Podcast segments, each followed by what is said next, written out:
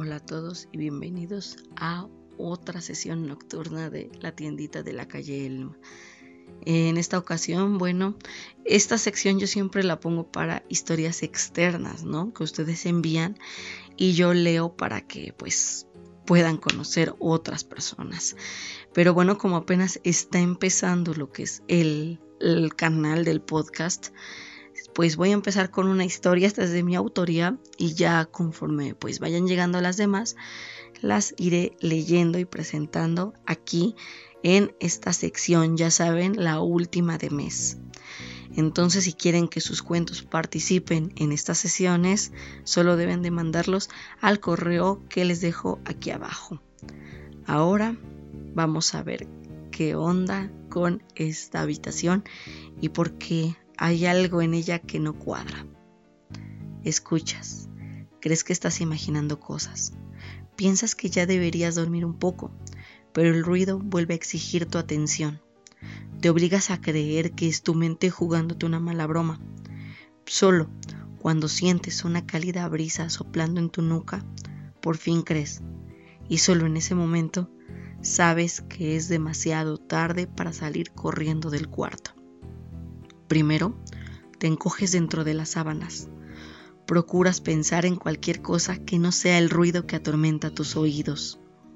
Cierras los ojos con suficiente fuerza como para ver un par de destellos a través de la piel.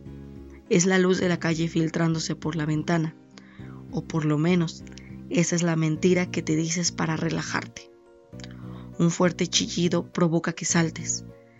Te levantas de la cama mirando toda la habitación. Algo no está bien dentro de ella. Dos de tus libros, que antes se encontraban en el librero del fondo, están en el piso, a escasos metros de tu cama. Uno se halla abierto en la página 62. El otro está cerrado, pero parece señalar un párrafo de la página con uno de sus bordes. Sabes que no debes tocarlo. Eres consciente de que si lo haces podría ocurrir otra cosa, cualquiera, y esta vez no te salvarán las sábanas de ver. Claro, con tu curiosidad y tu terquedad, ¿qué puedes hacer? Son más fuertes que el miedo y alzas ambos libros, sosteniéndolos en alto mientras lees una y otra vez la sencilla frase frente a ti. Una barrera muy fina de romper. Continúas la lectura de la frase, consciente de que tu respiración comienza a volverse acelerada tus manos tiemblan e intentas por todos los medios no apartar la vista del papel. Se hace evidente cuando traspasas la delgada línea entre la calma y la histeria. Miras con ojos vidriosos tu alrededor, tu pecho sube y baja de manera incontrolable y tus pupilas se mueven dentro de sus cuencas oculares.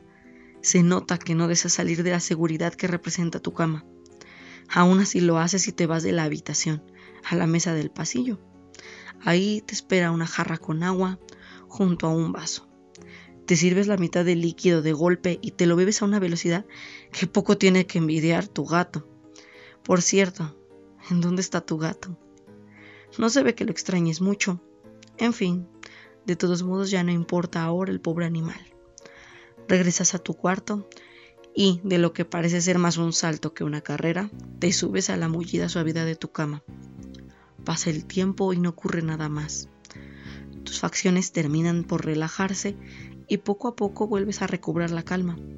Acompasas tu respiración y levantas la sábana que se corrió a un costado de la cama con tu anterior pérdida de control. Te cubres todo, incluso el rostro, listo para conciliar una vez más el sueño. Perfecto. Lástima que no sepas que me gusta jugar con mi comida antes de comérmela. Que tengan una excelente noche. Cuídense y descansen. Nos escuchamos el siguiente jueves en la noche. Hasta luego.